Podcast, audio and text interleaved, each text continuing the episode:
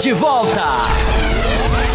Café com Velocidade. A dose certa na análise do esporte a motor. Você que nos ouve no cafévelocidade.com.br ou para você que nos assiste no youtube.com barra Café Velocidade, estamos começando mais uma edição 2 que dois, Thiago. 694. Daqui a pouco o programa de 700. Vamos fazer uma festa aqui. Vamos bolar o que, a gente vai fazer daqui seis edições. E hoje a gente vai fazer um programa bem diferente. Vocês estão acostumados aí com, com o estilo padrão Café com Velocidade de pós-corridas vir cá, fazer aquele debate profundo e, e, achar alguma coisa ali, algum um assunto específico para que a gente possa aprofundar e debater bastante, que é o que acontece pós-corrida. Quando a gente vem de semanas que não tem corrida, como foi nesta semana, a gente sempre traz um tema, um tema específico para a gente abordar, seja sobre disputa, sobre ultrapassagem, sobre DRS e tudo mais. Um tema também bem profundo sobre a categoria para a gente aprofundar. Mas nós recebemos um e-mail tão legal, tão legal da Thaís Gomes alguns meses atrás. E a Thaís colocou algumas perguntas ali ditas, né? A gente pode classificar como perguntas talvez básicas, mas a gente achou bem interessante a gente atingir esse público também. Quantas pessoas talvez ouvem aí o Café com Velocidade semanalmente, mas não é aquele fã que sabe tudo, que lê tudo e acompanha tudo. Quantas pessoas às vezes chegam aqui, quer entender um pouco mais e fica perdido.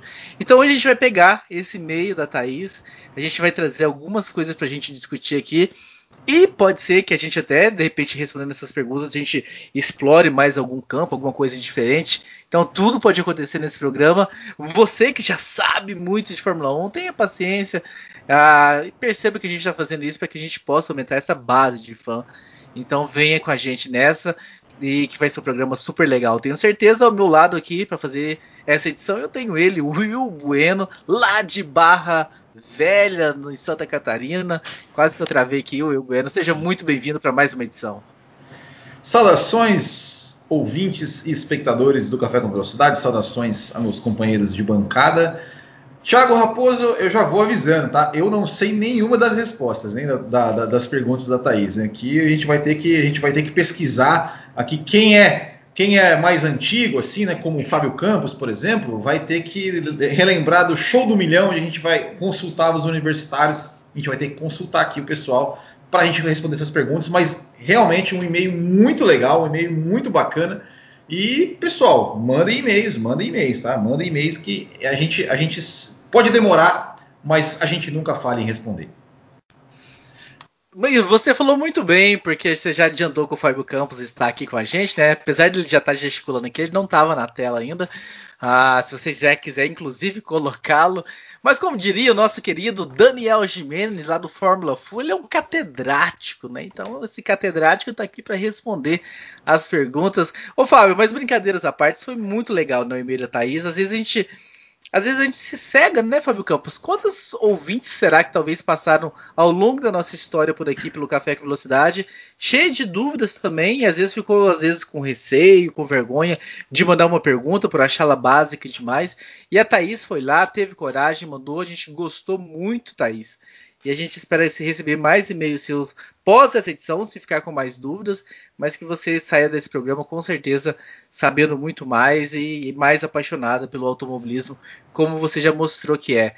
Então, Fábio Campos, é bem legal, né? Eu fiquei bem contente com esse e-mail da Thaís e você também, eu sei que ficou aqui e a gente use isso né, para incentivar mais ouvintes a fazerem o mesmo. É isso aí, olá para você, Raposo, olá para o Will, olá para os nossos ouvintes. Aliás, vocês dois já caíram em contradição, né? Porque você começa o programa dizendo, para quem sabe de Fórmula 1, ter paciência. E, e, o Will já fala que não vai saber responder as perguntas. Então eu quero saber, então, se, então, eu quero saber se as perguntas são difíceis ou fáceis.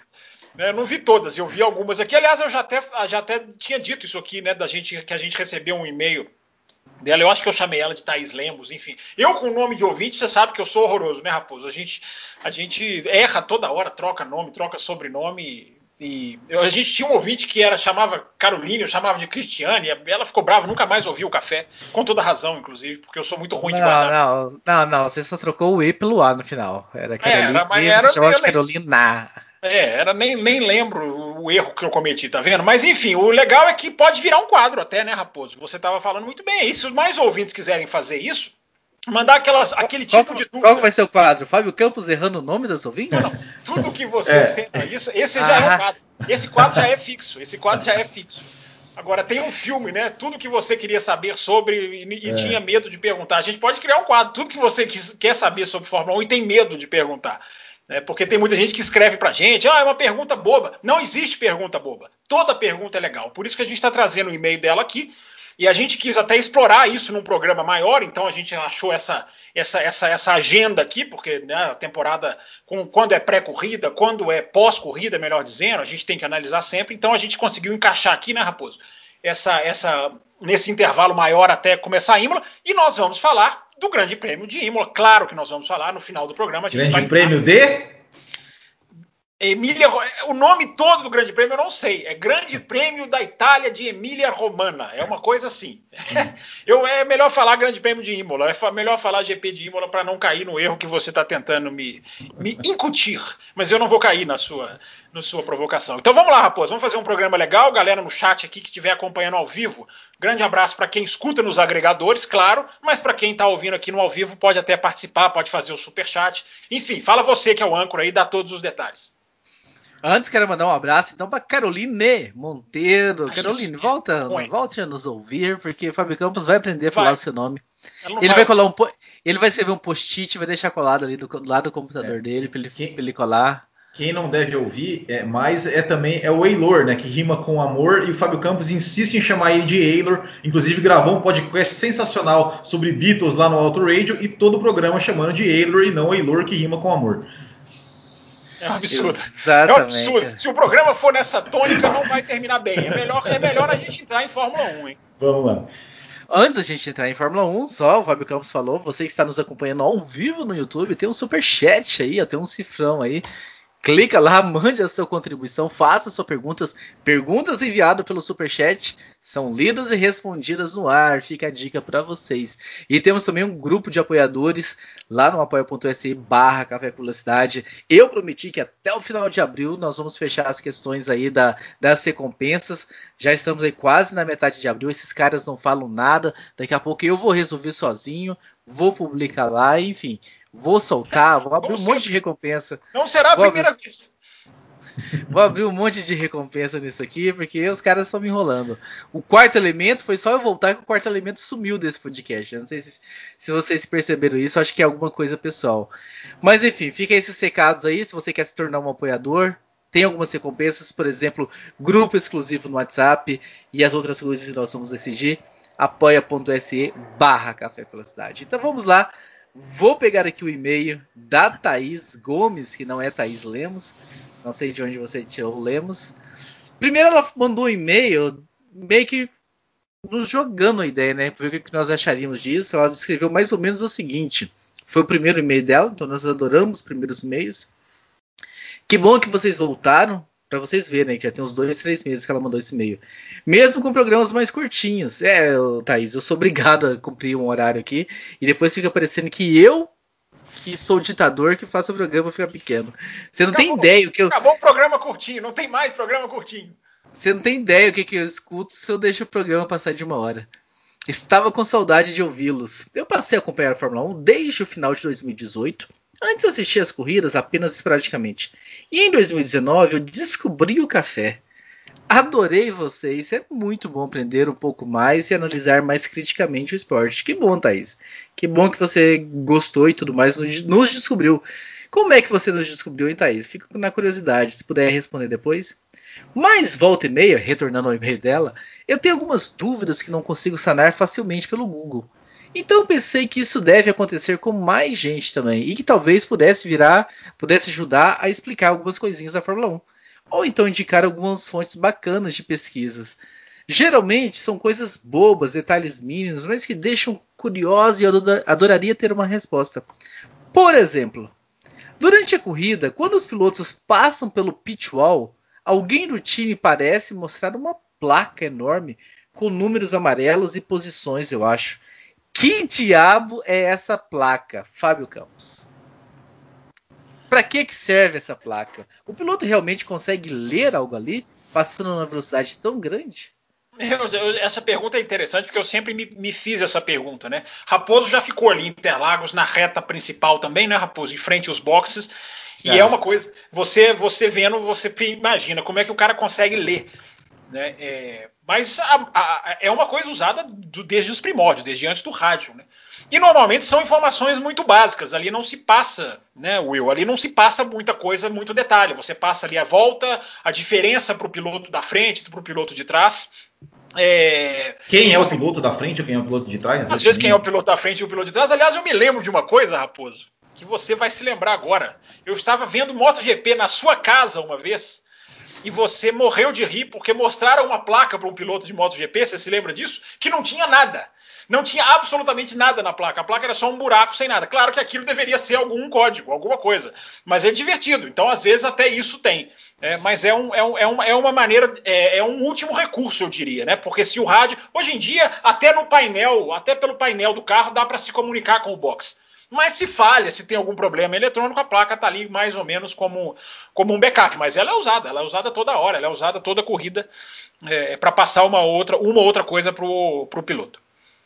E, e, é engraçado na MotoGP, né? A MotoGP, porque é, os pilotos eles estão, é, pelo menos a, a, última corrida ali em Doha, eles, eles é, eram, né, eram tudo num, pilot, num pelotão só, né? E era engraçado que, que quando passava pelo, pelo, pela reta principal, todas as equipes mostravam né, o número da. Né, o, a, a, identificação do piloto e mostravam o piloto que estava atrás e a diferença, mais zero, mais zero, mais, assim, tudo, tudo, tudo sem diferença nenhuma, né? Eu achei muito, muito, muito interessante essa cena, né? Ou seja, todo mundo ali praticamente colado. Eu sei que você vai falar do mais zero, que, que tem, que tem uma coisa ali, até, até, Vai lá, vai lá, Fábio vai lá, vai lá. Não, vai lá. Terminar. Explica. Não, não, não. Eu, eu, eu, fiz, eu fiz propositalmente. Vai, explica, explica, não, explica. O, o, mais zero é um. Esse é um outro assunto, né? Que a gente pode. Vai, a gente vai sempre entrar aqui, que é o assunto transmissões, né? A gente vai falar muito esse ano, eu acredito. É, e é, esse é um assunto que o, o, foi uma das melhores é, transmissões de, uma, de um, um comentário numa das transmissões que eu vi da MotoGP no ano passado, quando na, na Áustria é, o, era o Paul Espargaró, se eu não me engano. Aliás, eu estou surpreso que o Will assistiu a MotoGP. Eu estou muito feliz de, de ver que ele assistiu a MotoGP. Então a gente já pode fazer o bloco de MotoGP com o Will agora. É, então, é, a gente pode fazer o bloco da MotoGP. Eu só preciso pôr em dia que eu não assisti nenhuma desse ano ainda. É, o senhor tá. O senhor não, é o seu resort, o senhor não se recuperou das suas férias no resort ainda. Eu espero que se recupere em breve. É, mas só para contar o caso rapidinho, é, a placa, a placa, é, Thaís, estragou a corrida do piloto, porque o piloto tinha uma certa distância, muito próximo, 0.3, 0.4, isso na MotoGP é uma certa distância, só que o rapaz da placa mostrou 0.0. 0.0 na MotoGP é quase que um código é, aberto, é quase que um senso comum de que o cara está embutido na traseira dele, quando não estava, tinha algum, alguns metros ali. Isso fez com que o Paul Espargaró, meu Deus, se eu não me engano é o Paul Espargaró, mas não importa. Isso fez, isso era a última volta. Isso fez com que o piloto mudasse a linha na freada da curva 3, aquela curva lá em cima, lá na Áustria, e ele mudou a trajetória. Ele mudando a trajetória sem precisar, os outros pilotos chegaram e ele perdeu a corrida. Então a placa, olha que história legal. A placa, o Will deu a deixa. O Will é perfeito. A placa tirou a vitória do piloto. Porque o comentarista, eu tô falando que eu estou elogiando a transmissão internacional, porque o Neil Hodgson, que é comentarista da MotoGP, é esse piloto, enfim, conhece muito, é, ele, na hora que ele viu a placa, ele falou: não poderiam ter mostrado isso, isso vai atrapalhar. E foi duas curvas depois, atrapalhou. O piloto mudou a trajetória porque a placa indicou errado para ele a diferença. É diferente do carro de Fórmula 1, né? Que o carro de Fórmula 1 o piloto tem outra noção, tem os, os retrovisores, na MotoGP não tem. É, então a placa é fundamental nesse aspecto. Então um piloto perdeu a corrida por causa da placa. E uma outra curiosidade, olha como as perguntas são legais, né, Raposo? E trazem umas curiosidades bacanas o, o, eu me lembro do Hamilton, talvez o Will se lembre disso também, em 2007, na, na, estreia dele na McLaren, dizendo que a placa pegou na cabeça dele em Mônaco. Eu nunca vi essa imagem, mas eu me lembro do rádio, o rádio dele falando, a placa me acertou. Eu não sei se pegou no capacete, porque Mônaco é ali muito espremidinho. Então tem, esse, é, tem essa curiosidade da placa também. Não sei se o Will se lembra dessa. Eu me lembro claramente do, do, do Hamilton falando no rádio, embora eu repito, eu nunca, tinha vi, eu nunca tenha visto essa imagem, mas o Hamilton falou, a placa, a placa pegou na minha cabeça. Eu não, eu, eu, lembro, lembro desse fato, mas também nunca vi imagem, não. Também nunca, nunca, nunca vi imagem. A Esther colocou aqui no chat, né, que teve uma corrida que colocará a placa pro Nico. A, pro Nico escutar o rádio, né? Então a, a Mercedes colocou, então é interessante também. É, eu, me, eu lembro de, de, de, uma ah, placa. Legal, bem lembrado, bem lembrado, é. Eu, eu, eu, lembro de placas que às vezes eu, eu não lembro, não me lembro para qual piloto foi, mas que é, a placa estava escrito easy, né? Tipo assim, vai, vai, dá, dá, uma segurada aí, dá uma segurada aí, porque sua vantagem é muito grande, né? Dá, dá uma segurada para não, não forçar tanto o ritmo assim e de repente perder a corrida, né? É, é essa, é uma, essa, essa uma, era, uma, era uma placa que eu, que eu lembro que, que, que quando eu vi, né? É, eu, eu até ficava pensando, mas easy, né? Porque easy a gente que que era criança e jogava videogame, sempre tinha lá o modo easy, que era o modo mais fácil. Eu falava, tá, mas o que ele quer dizer com easy? E aí, e aí teve a explicação, não, easy, aí o cara fala, tipo, né, take, it easy, né, tipo, vai com isso, calma. Isso, isso. Muito bem, vamos para a próxima pergunta então. Já é no segundo e-mail dela, né? Ela fala, não, espera que estejam bem. Vou reviver este e-mail que eu já Peraí, tinha o primeiro, enviado. O primeiro e-mail dela só tem essa pergunta? Só essa pergunta. Tá certo. E aí no segundo e-mail ela coloca aqui, fenotando as minhas dúvidas para mandar de uma vez só. Então vamos lá, agora tem uma sequência de perguntas. Começando com o Will Bueno agora.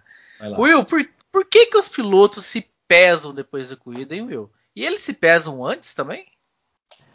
Porque eles se pesam porque tem, tem um regulamento, tem um peso, tem um peso mínimo carro, carro e piloto, né? E, agora, se eles se pesam antes, honestamente, Honestamente, eu não sei. Eu não sei. Eu sei que, eu sei que na Copa Botequim GP de kart só pesa depois. Com essa resposta eu não preciso nem complementar. Copa Botequim de kart se pesa depois. É. É, mas o Will respondeu certo. Eles, eles pesam depois para fazer a aferição somar junto com o peso do carro. E antes eles podem até se pesar, mas se eles se pesam antes é só por curiosidade, é mais por, é mais por controle. É, e aí a gente vai, olha que legal, as perguntas dela vão puxando curiosidades, né? É, o piloto não pode tomar nenhum líquido, por exemplo, é, entre a saída do carro e a pesagem. Ele não pode ter nenhum contato que nada que supostamente interfira no seu peso.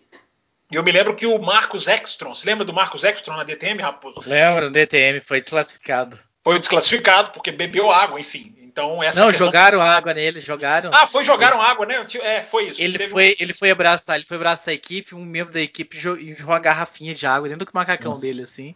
Ah. E ele foi, ele foi desclassificado, né? Então é, é interessante. Fala, Will, não, pode falar. Não, uma, uma, coisa que eu acho interessante da pesagem é que é o seguinte, assim, a Fórmula 1 é toda absolutamente tecnológica, mas o, o lá o senhorzinho que, a, que afere a pesagem é papelzinho e caneta. Ele olha, o pessoal sabe na balança, ele olha ali, ele, anota na Ele dá na um piloto, às é, vezes. É, exatamente. Dá um papelzinho pro piloto, né? Exatamente, eu acho, eu acho bem interessante essa, essa coisa. Toda a tecnologia ali, né, de repente, já de, na balança já vai automaticamente pro sistema. Não, é o carinha ali no, no papelzinho, né? Muito bem, próxima pergunta. Por que, que aquelas capas ficam no pneu até o último momento possível que a equipe pode tirar? Tanto antes da corrida quanto durante o pit stop. Do que aquela capa protege o pneu? Fábio Campos. Essa eu tenho certeza que o pessoal no chat aqui sabe também. Aliás, aliás tá até aqui a mensagem aqui do Sync Header falando que a MotoGP já passou a utilizar o, o display ali da moto, né, para passar algumas informações. Inclusive elas aparecem até na transmissão quando a equipe manda uma mensagem ali, só para complementar quando a gente estava falando da questão das placas. É, a, a, a, manta que. que é esse é um dos pontos que a Fórmula 1 discute há muito tempo. Né? É, a manta que envolve o pneu ela é, é pura e simplesmente para aquecer o pneu. Né? Ela é uma manta de temperatura, é uma manta elétrica que tem um aquecimento é, digamos assim, não é só proteger, não é só um cobertor que está ali simplesmente para proteger da temperatura ambiente. Ele tem uma, uma, uma, um aquecedor dentro dele. Ele é um aquecedor, eu acho que a gente pode chamar assim. É um aquecedor de pneu. E, e a Fórmula 1 está constantemente jogando com as temperaturas, né? Aumenta um pouco, proíbe de tantos, diminui os graus. Enfim, fala, já se falou muito em tirar, mas o pneu do kart de Fórmula 1 não, não ele, ele, ele, ele é muito. ele necessita muito da temperatura para funcionar então, se tirar, a DTM tirou, né? E a DTM fez uma enorme diferença. O cara ficava duas, três voltas até conseguir é, estabilizar o carro. Mas a Fórmula 1, como é, o limite é muito mais, é, é, é, é digamos, é, é, maior, né? o limite é muito maior, a Fórmula 1 não pode fazer isso a com esse pneu. Não tem, né? Oi? A Indy não tem. A Indy não tem, o, o, pneu trabalha em outra faixa de temperatura, né? O da Fórmula 1, como é muito cirúrgico, mas a manta é, é, é exatamente para isso. E eles ficam, justamente, eles ficam, a pergunta dela é legal, né? Eles ficam ali até o último segundo, justamente porque na hora que eles tiram, a, a temperatura do pneu já, já, já, já cai é, vertiginosamente. Então eles seguram ali até a hora do carro se mexer mesmo ou na largada, né, no, no, grid de largada, até a hora em que os mecânicos têm que sair, eles têm ali 15 segundos para estar tá, é, os últimos 15 segundos eles têm que estar fora da linha branca, eles têm que estar longe do carro. Então eles ficam até o momento, o, o, o momento máximo para tentar deixar o pneu o mais quente possível. Mas a Fórmula 1 já cogitou proibir. Só que com esse tipo de pneu não tem como, porque esse tipo de pneu começaria muito frio e a gente não sabe se os caras patinariam na largada, se a, primeira freada seria um desastre. O pneu precisa de temperatura para operar. Então é, é, por isso que o, a manta não pode sair. Fala, Will. Não, e, e, essa, e essa, essa manta, né, que foi essa, essa ideia, essa ideia de aquecer, de aquecer os pneus previamente. Você ah, veio cortar minha pergunta para você. Eu ia falar ah. assim: você vê vestido adequadamente hoje? Fala sobre a loja do Botequim também. E, explica pro pessoal que não está assistindo qual a camiseta que você está usando. Não, e com, conta essa história, Will Bueno. É, eu tô com a camiseta da, da, da Brabo. O que, que, tem a ver? Não entendi da Brabo, do Nelson Piquet, né? Aqui da, da, da, pintura da Brabo do, do Nelson Piquet de 81. É, eu, só, eu, só, não vou me lembrar exatamente qual foi a corrida, mas qual foi, qual foi o ano. Mas a, a, a história é o seguinte: o Nelson Piquet, eles estavam fazendo a estratégia né, da equipe e deu a ideia de fazer: se a gente parar no meio da corrida para trocar o pneu, é, você, você, consegue andar mais rápido, abre uma vantagem e troca o pneu. Só que isso não era muito comum na época, né, de parar para trocar, trocar os pneus e tudo, e tudo mais, porque os pitstops eram bem demorados. Ele falou: olha, dá para fazer, mas eu precisava que os pneus fossem é, é, já, já, entrar na corrida com os pneus aquecidos. E aí que eles né, é, é, é inventaram, desenvolveram ali uma espécie de, de manta térmica, obviamente bem, bem mais rudimentar, é, para já entrar na corrida com os pneus aquecidos e, e, ter uma vantagem, né, a ponto dele poder abrir uma vantagem maior para os seus adversários e poder fazer com que a estratégia desse certo. E aí, essa ideia foi amplamente difundida e temos aí até hoje as mantas térmicas com a ideia de já aquecer o pneu previamente, para exatamente não acontecer o que o Fábio Campos falou, né, de, dos, pneus, dos pilotos largarem com os pneus frios e, evidentemente, perder tempo, perder rendimento. É, inclusive o, o, Mike pergunta aqui se 2022 vai ter a manta. Vai, a, princípio vai, porque o pneu vai mudar para 2022, porque vai ser o aro 18, né? Vai ser a, a, é, a, estrutura do pneu vai ser completamente diferente, mas a questão do aquecimento, se tiver novidade, a gente traz para o ouvinte, mas continua com, com, com o mesmo procedimento por enquanto. Mas olha que legal, né, Raposo? Tá vendo? Olha como as perguntas vão gerando casos, histórias. Sim. O Will lembrou muito bem aí da, da, do surgimento, enfim, é muito legal. Não tem pergunta boba, as perguntas são muito legais. E Mário Designer, nós estamos ao vivo e a cores sim, aqui. Segunda-feira, 12 de abril, 22 horas e 23 minutos. Passando para a próxima pergunta da Thaís. Todo circuito tem aquelas marcações em branco e vermelho nos limites da pista? E alguns desses limites têm uns bumps. Eu não sei o nome correto ou o termo em português, mas a minha pergunta é: Salsichão. E nos circuitos de rua, aquelas pinturas e bumps ficam lá o ano todo? Ou são removidas logo depois da corrida? Fábio Campos, que já visitou vários circuitos no mundo, né? Inclusive Mônaco, Pode dizer mais pra gente sobre esse assunto. É, o problema é que quando eu visitei Mônaco, Mônaco já estava prontinha para Fórmula 1. Faltava uma semana e, um dia para Fórmula 1 correr, já estava tudo a pista totalmente montada. É, alguns, alguns até ficam, alguns até ficam. É, a, a, o, que ela, o que ela se refere, enfim, é varia de pista para pista. Né? Tem pista que você tem zebras que a Fórmula 1 coloca, é, essas ou aquelas lombadas, não sei como é que o Will falou aí, é parece uma salsicha, enfim. É. É, em inglês chama-se sleeping policeman, né, como se fosse o policial deitado.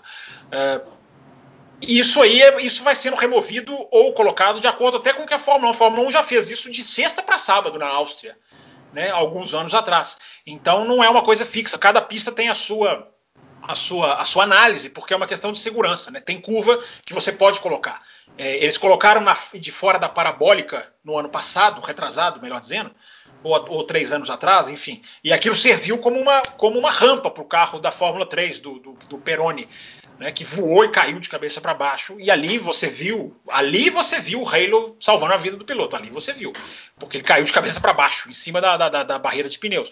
Então serviu como uma rampa. O que, que eles fizeram? Retiraram na, na, na noite, naquela mesma noite retiraram e durante o final de semana não teve mais. Então é, é variável. Ele, a FIA vai colocando, vai estudando e coloca quando ela achar que, que, que, que vale ou não. Agora, ao, em muitas pistas, as zebras, ela está falando das pinturinhas, né, vermelha e branca. Né, Interlagos é verde e amarelo, né, Raposo? Ainda é verde e amarelo em Interlagos? Acho que é, né? Tem tanto tempo que a gente, branco, né? Tem tanto tempo que a gente não vê corrida em Interlagos que, que, que, que a gente nem lembra mais da cor, né? Será que é, esse ano vai ter? É. Isso aí a gente precisa saber, porque tem ouvinte concorrendo a ingresso do. Apoiador concorre a ingresso do Grande Prêmio do Brasil. A gente só precisa saber o ano qual vai ser. Mas a, a promoção é válida. Você entra lá no apoia-se.com/barra café. Mas tem uma faixa, né? Tem uma faixa, parece. Tem a faixa, tem a faixa que o ouvinte vai descobrir. Aliás, eu falei o endereço errado, Raposo. Fala o endereço certo. É apoia.se barra café com velocidade. Ponto S é porque eu sou novo no programa, então eu Esse não. Bueno é um, é um, orgulho da casa mesmo. Eu tenho, aliás, o Will falou: manda e-mails e não falou o e-mail. Agora fala o e-mail. Seu... Café com velocidade gmail.com. Muito bonito, tá vendo? Então, só para finalizar a resposta, Silverstone, por exemplo, é branco e, e, e, e preto. O Silverstone fez uma sacada na pintura das zebras, porque como o autódromo estava com muito problema financeiro, eles simplesmente compraram a tinta branca. E pintaram, e o, o, o, o, preto da zebra é a cor natural. E pintaram só de branco. Ou seja, e foi para economizar. É, é, é, uma zebra legítima mesmo, né? Preto é uma zebra legítima, é uma zebra vermelha, é, preta e branca. É, mas veja que coisa, né? Silverstone com problema financeiro, aquela época tinha aquele contrato com a Fórmula 1, a Fórmula 1 quase saiu de Silverstone. Agora a coisa estava melhorando, aí veio a pandemia, enfim, os autódromos ingleses estão lá desesperados para pôr público, né, também de novo, mas é uma é uma é uma é uma sacada interessante, é uma história interessante também a respeito de zebras e calombos, como diria o outro. Quer falar alguma coisa das zebras, Will Bueno? Não, eu acho que o Fábio Campos já, já explicou muito bem. É, eu a, gente, a gente fala de, de zebra, né? A, gente, é, é eu, a única coisa que me vem à memória de zebras, assim, que mais me vem à memória, já aproveitando que nós estamos no final de semana em Imola, é o, o Rubens Barrichello levantando o voo na zebra ali da antiga variante baixa e batendo no, na, no, no muro de proteção é em 94. Ali eles não só tiraram a, a, a, zebra, como tiraram a curva. Né? Tiraram a curva. Ta, tamanho, tamanho susto como que aconteceu com, com o Barrichello. Né? Aliás, Imola. Enfim, daqui a pouco a gente fala de Imola. Vamos lá. Eu quero saber se na Copa Bootkin de kart tem track limits. Não, não tem. Não tem track limits.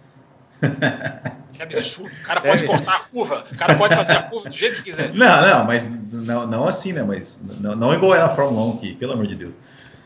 É demais. É que, é que, geralmente nos cartódromos vocês têm grama ou pneu ali. Você passou da pista, ou você vai bater no pneu, ou você vai para grama. Não tem, não tem, não tem essa, não tem conversa. O Will Bueno, mais uma pergunta da nossa querida Thaís. Os ajustes de asa durante os pit stops, como ele sabe com tanta precisão quanto mexer na asa? Será que ela tem posições específicas já marcadas? Então não é tão difícil saber como movimentá-las? Ah, eles têm, com, com certeza eles têm, né, um, um, uns cliques, digamos, tipo uns é, cliques, certo? Exato, exato, tem, tem os, os, os, seus ajustes. Eu me lembro muito, muito, assim, ó, a, a, imagem que eu tenho de, de, de é, mexer na asa é o GP do Brasil 2008, as últimas voltas, quando começou a chover, né, que todos os pilotos foram, foram é, é, para os pitstops ali faltando, acho que quatro, três, quatro voltas para o final, que você repara nos pitstops, né, na época acho que tinha, ainda, é, tinha reabastecimento, mas acho que na, naquele pitstop desconsidera isso, porque nem os, os carros já, já, estavam com o pneu com o tanque cheio, desconsidere. É, que você pega lá o, o, os, os, engenheiros trocando os pneus e o mecânico lá com uma. Parece uma manivelinha lá. É uma chave. É, é aumenta, dando, dando ali uns 4 ou 5 giros, aumentando um pouco a asa, né, para deixar o carro mais, mais estável né, por, em condições de pista, de pista molhada. Então, assim, é, tem, tem uns, deve ter uns ajustes já pré pré-estabelecidos, mas também vai do feeling ali do, do, do, do engenheiro, né, de, de, saber exatamente quanto, quanto, quantas voltinhas dá na chave, né, isso no caso de 2008. Mas Fábio Campos, para que se ajusta a asa? Que, Aí, que, que benefício que traz? Esse é, esse é, o grande segredo da Fórmula 1, né? Cada centímetro, cada milímetro, não é centímetro, cada milímetro de asa faz uma diferença enorme, né? Na, na, na, no, no, no, contorno que o ar faz pelo carro, né? A asa dianteira, ela é, ela é o centro de tudo, porque você coloca ali alguns cliques, é, como vocês explicaram bem, é, e é tudo pré-calculado, né? Tudo muito. É, a equipe sabe que dando um quarto de volta, ela vai ganhar tantos milímetros. Se der meia volta, né, 90 é, graus, enfim, é uma mudança. Se der uma volta completa, é uma, uma mudança enorme, maior ainda. Então é tudo muito. É, é, a asa tem as posições, aquela chavinha apenas muda o nível da posição. Ela não é aleatória no sentido de ele não vai ali no. No, no, no, ah, vou virar um pouquinho. Não, é, existe a posição, ele vai só passando, como se fosse uma chave de volante mesmo, que aquelas que você vai girando, tem a posição 1, 2, 3, 4, enfim, é, é, é nesse esquema. E a diferença, cara, aerodinâmica é enorme, porque se o carro está saindo de frente, você põe a asa, você segura, o carro, o piloto tem ali, a, vai ter a frente mais fixa. É, se aumenta piloto, a resistência do ar, né, né, Campos? Sim, se o piloto quer que o carro saia de frente, porque tem muito piloto que prefere que saia um pouco de frente, ele vai, ele pede para tirar a asa. Hoje em dia, as mudanças de asa durante a corrida vão ficando cada vez mais raras, porque é uma coisa muito equalizada, é muito. É, é, é muito Também não dá tempo. Né? não se altera muito. Pois é, uma coisa muito científica. Ficou muito assim, ó. Esse é o acerto ideal para corrida, meu amigo. Não tem, antigamente tinha mais de, não, agora aumenta, agora diminui. Ainda acontece. Mas é, hoje, é, hoje é, o, o, computador já desenha tudo e, enfim, o cara já vai lá e muda pouco. Agora, a diferença que faz é total, principalmente na condução do piloto. O piloto sente muito quando o carro tem um pouquinho de asa, um pouquinho mais, ou está sem nada de asa e precisa. A condução, a condução, porque faz uma diferença enorme. Eu, eu repito, milímetros mudam totalmente a tocada. Então, é, é, na hora que mexe, mexe ali, é porque está precisando mesmo. É, e hoje em dia não dá mais, é, como ela, ela, falou na questão do pit stop, né? Ou seja, é, é, aquele, aqueles quatro, cinco giros ali que eu, que eu, que eu citei de 2008, hoje em dia é quase impossível, né? Porque os, os, eles fazem um pit stop ali em dois segundos, né? Então é realmente muito é, mais difícil. Hoje né? em dia o cara tem que ser rápido, senão ele atrapalha é, o pit stop. Olha que exatamente. coisa incrível, né? Trocar os quatro pneus é mais rápido do que girar a chave. É, é impressionante. Aliás, aqui, ó, o, o, o Raposo, é, sei se você está me ouvindo. O áudio sumiu todo aqui para mim. Estamos estamos estamos estamos te ouvindo. Estamos te ouvindo. Estamos te ouvindo caiu para mim é porque o Danilo Mendonça pergunta aqui legal, olha, olha que legal, olha, olha que bacana o e-mail da Thaís, como vai gerando pergunta em cima de pergunta e o programa vai ficando um programa muito bacana. O Danilo Mendonça pergunta aqui no chat, o que é aquele oversteer e understeer que os pilotos falam? É o sair de frente e o sair de traseira, né? O understeer é o piloto saindo de frente, o oversteer é quando o carro sai de traseira. Né? É só você pensar na asa. O under é a asa mais baixa, é a asa da frente. O over é a asa mais alta, que é a asa traseira. Então, quando você ouvir essas expressões, oversteer, o carro está saindo de traseira. Understeer, o carro está saindo de frente. É apenas a terminologia em inglês. Mas muito legal a pergunta do Danilo Mendonça. Mandou pra gente aqui. Muito bem, Fábio Campos, muito bem. Que legal essa participação dos nossos ouvintes aí, somando e fazendo render o e-mail da Thaís. E, se não me engano, nós vamos chegar na última dela aqui, pelo menos sobre Fórmula 1, que diz o seguinte: volta e meia acontece com algum carro. Vale a pena mesmo ter o assoalho do carro arrastando no chão e saindo um monte ah, de faísca? Essa é muito isso não, isso não prejudica o carro? O, Will Bueno, você. O Will é, Bueno joga, que... joga e ninguém quer responder. Essa joga com alguém. O Will Bueno que anda em Barra Velha com carro rebaixado, pegando nos quebra-mola. Fala aí, Will. Não, mas é, essa, essa questão da, da, da, faísca, na verdade, ela é, ela é proposital, né? Ou seja, ela é feita, é, é tem uma, ela é feita para isso, né? Para ju, justamente gerar, gerar essa faísca para, digamos, dar, um, dar um, um, um, efeito, um efeito visual mais, mais bonito. Mas tem um assoalho do carro, né? Também, né? que, que tem uma, uma é, questão, questão de milímetros, né? Que, que você tem que você pode desgastar. Até a gente pode lembrar, eu, né? Vocês, vocês sabem, né? Eu lembro muito bem mais as coisas mais antigas do, do que as coisas mais novas. É, por exemplo, uma grande polêmica lá da temporada de 94 foi o assoalho, né, a, a desclassificação do Michael Schumacher na, em Spa-Francorchamps, na Bélgica. Por quê? Tinha, tinha um determinado aquele assoalho que na verdade ele foi introduzido no meio da temporada e tinha um determinado, acho que se não me engano, era, eu não me lembro agora o número exato, é, mas acho que era. Um limite do, mínimo que é, desgastar, né? É, não sei, 2 milímetros, vamos, vamos supor. E o Schumacher foi desclassificado daquela corrida por questão, porque quando chegou no final, o desgaste era de 3 milímetros. E aí e a alegação da Benetton foi que porque o Schumacher deu uma rodada né, e raspou o assoalho na zebra e por isso que causou esse desgaste. E sendo que uma corrida antes aconteceu a mesma coisa com o Christian Fittipaldi, né, o brasileiro Christian Fittipaldi da, da na época ele era da da Arrows, da Arrows exatamente. É, e no caso do Christian Fittipaldi da Arrows foi aceita a alegação que ele também tinha rodado e, e desgastado na zebra.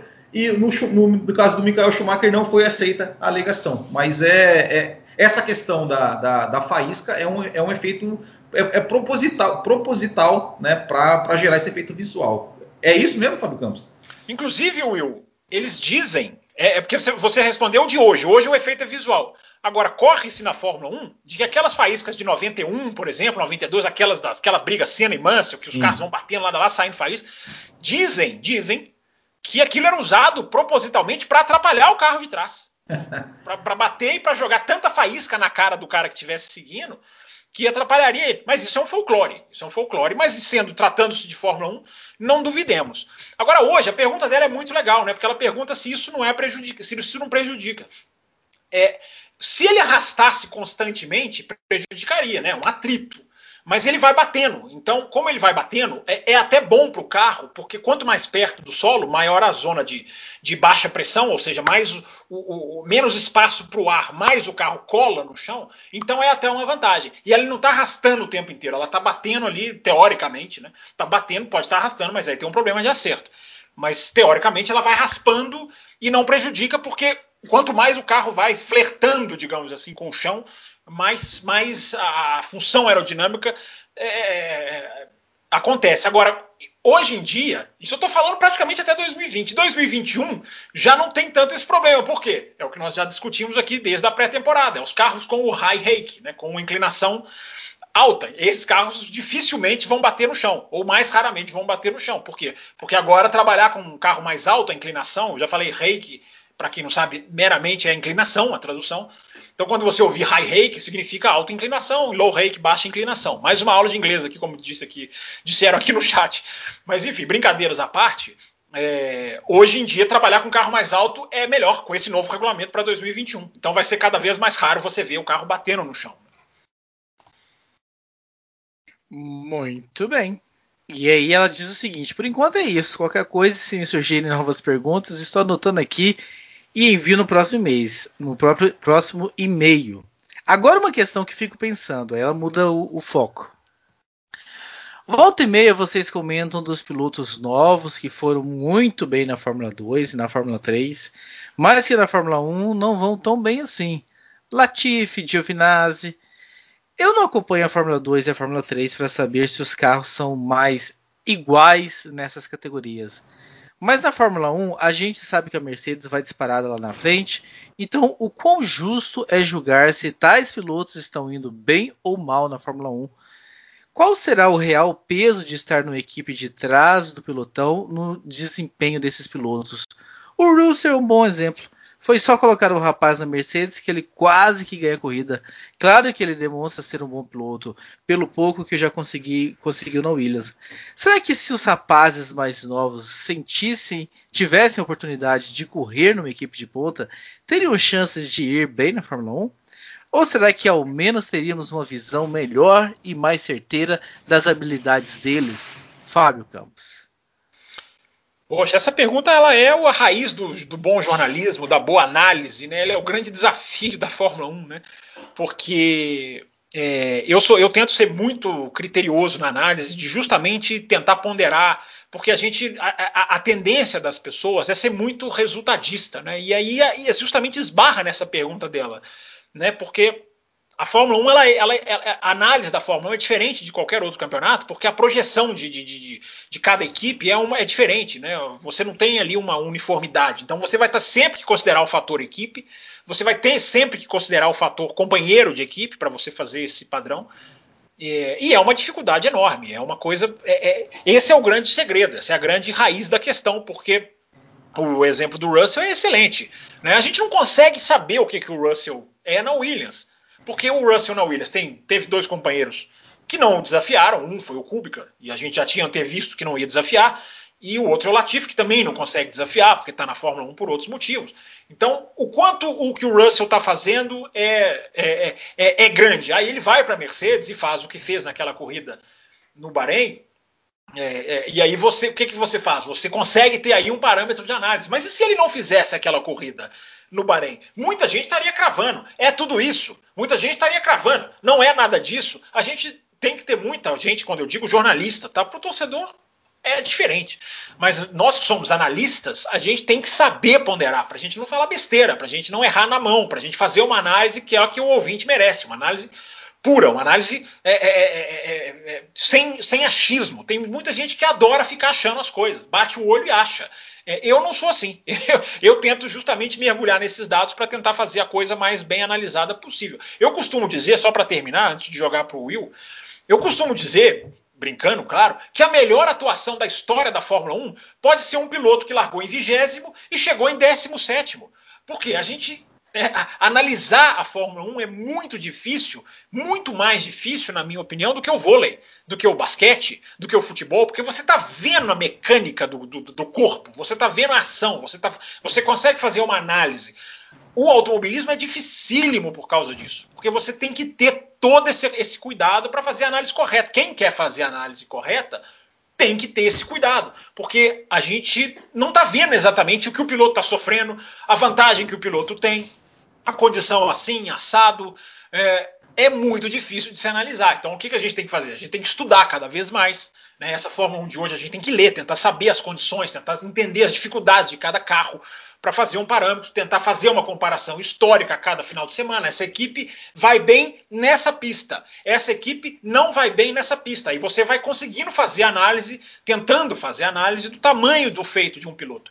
Enfim, gente, eu podia ficar aqui 30, 40 minutos respondendo essa pergunta dela. Não, não podia, não podia que eu ia te cortar. Você ia me cortar. Mas se você não tivesse aqui, se o Raposo não tivesse no programa, se tivesse só eu, fosse um, um café expresso, eu poderia fazer de 40 minutos, porque é tanto pormenor que você, quando você se propõe a analisar a Fórmula 1, você acaba querendo mergulhar, repito, para quem quer fazer uma boa análise, que você até se perde, você acaba se perdendo porque é muito difícil. A pergunta dela é o X da questão, né, de saber quem vai bem, quem vai mal. É, é a gente tem que ter muito cuidado para fazer esse tipo de análise.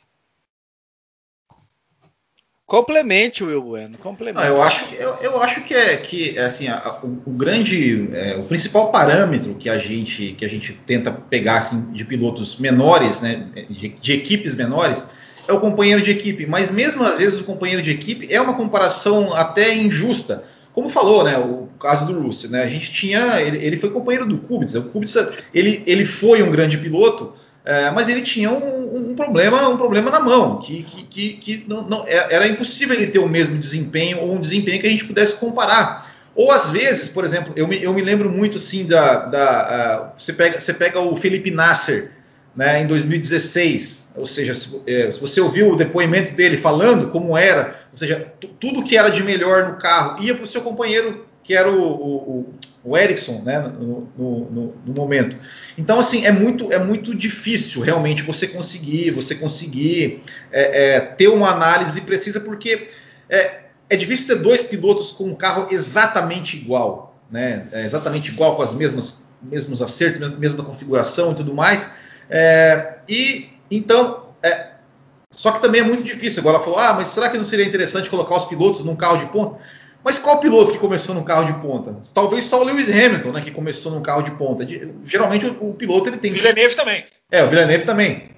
Tem que começar numa equipe menor, né, e mostrar o seu valor, superar o seu companheiro de equipe, conseguir é, alguns resultados, sim, que chamem, que chamem atenção, né? Porque às vezes, é, talvez o cara não, a, até não teve um grande desempenho, mas conseguiu lá, um, um, cara com uma Minardi conseguiu um quarto lugar, porque os, todos os outros abandonaram. Ok, é um grande resultado que, que pode chamar atenção e pode, quem sabe, levar ele para uma equipe, uma equipe maior. É, mas é isso, é, Fórmula 1 é, é um esporte que de, depende de muita. É, é, o mais coletivo dos esportes individuais, né? Que falam. Então, assim, precisa ter, precisa ter um bom equipamento, precisa, o seu carro precisa estar tá, tá bem acertado naquela pista, é, não pode ter nenhum problema mecânico, enfim, é, são tantos fatores, mas geralmente é isso, né? Ou seja, a gente, a gente tem aquela, aquela percepção, bom, a, é, a Williams uh, não, não marcou nenhum ponto, não chegou nenhuma vez no Q2. Né? Quando chega no Q2, a gente fala, poxa, o cara é, parece que fez mais do que, o, do que o carro poderia fazer.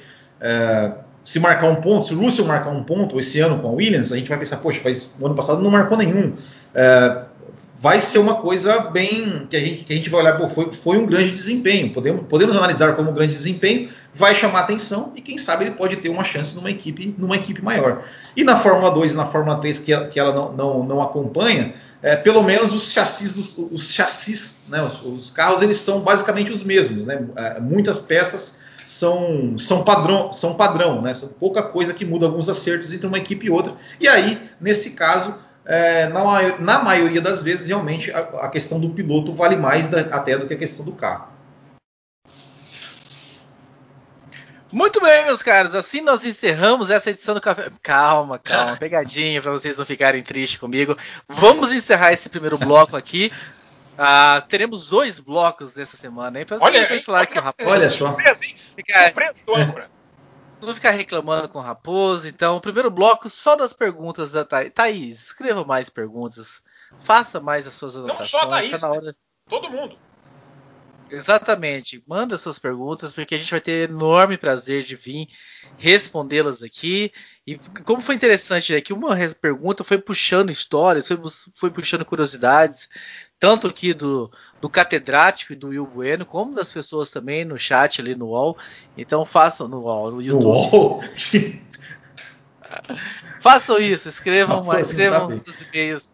Escrevam seus e-mails pra gente e a gente retorna no segundo bloco para falar sobre Emília Romana. Logo, logo, em alguns minutos, vamos subir esse bloco aqui e já estamos de volta. O pessoal que está no YouTube só da UF5, só lembrando que nós também estamos ao vivo lá na High Speed TV, que é o nosso parceiro. Então, se vocês é. também têm essa oportunidade de acompanhar o Café com Velocidade lá na High Speed TV, amanhã eles têm um programa ao vivo também à noite, a partir das 8 horas da noite, eles estarão ao vivo. Então, você que gosta do bom automobilismo Fiquem ligados, assinem também, dê um like lá no High Speed TV. E é com você, Will Bueno, passando a régua nesse primeiro bloco. A gente volta em instantes com o segundo bloco do Café com Velocidade.